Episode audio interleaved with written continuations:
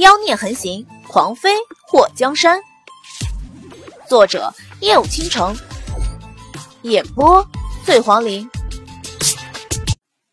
祸水发现，虽然他捡到霍东风的时候，他是个小乞丐，可是霍东风不管说话还是吃饭，这言行举止间并没有街边乞丐的那种粗俗，相反，他用餐时候的模样倒是给人一种。他也很高大上的感觉。小风，你那李伯伯平时都教你什么？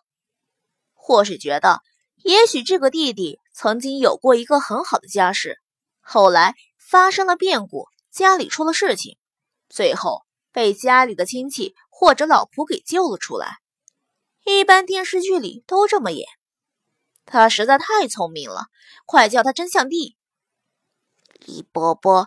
给我找过先生教我识字，我还会吹笛子。霍东风喝粥喝得很优雅，说话的时候嘴里的吃食已经咽了下去，完全没有那种一说话就往出喷渣子的不美画面产生。听霍东风这样说，霍水更加认定他肯定有过好的家世，要不然那个李伯伯为什么还要找先生教他认字？就算他头一次来古代玩耍，也知道在古代能请得起先生到府里教学的，不会是普通百姓。给你请了先生教你识字，那为什么不给你取个名字？或许有些疑惑。霍东风摇了摇头，他从小到大都没听李伯伯喊过他，在他被迫离开房子当乞丐前。他甚至都没出去过几次。两个人吃饱后，霍水把包袱绑在胸前。我们先去找房契，然后去夺回房子。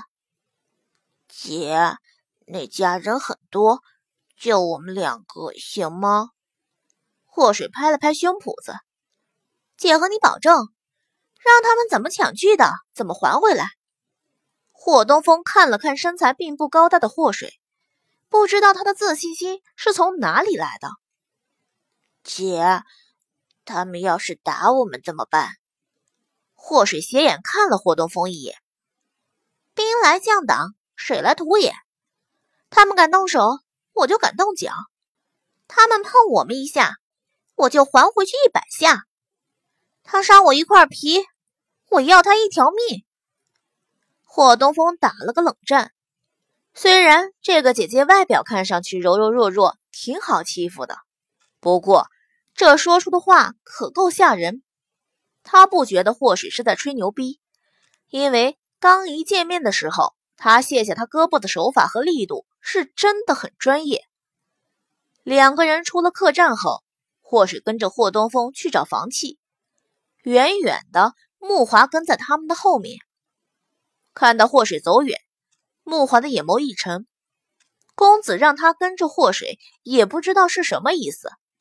本来他想找个没人的地方，好好教训一下这个臭丫头。可是公子如今对祸水好像挺上心，他不敢确定公子还有没有派其他人跟着祸水，所以不敢擅自动祸水一根毫毛。木华看到天际升起一个信号。他止住了跟上霍水的脚步，直接转身轻功离开。